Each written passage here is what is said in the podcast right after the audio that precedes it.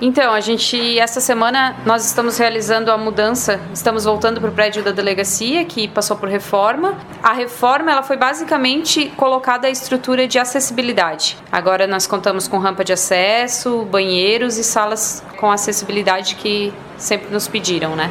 Todas as delegacias são pintadas nas mesmas cores, elas já seguem um padrão desde a licitação. Nós estamos aqui todas as tardes para boletim de ocorrência, para atendimento do público em geral, e a partir de segunda-feira nós vamos estar com todo pronto para atender o pessoal que precisar. Estamos à disposição caso alguém precise. A partir de segunda-feira estamos no prédio novo.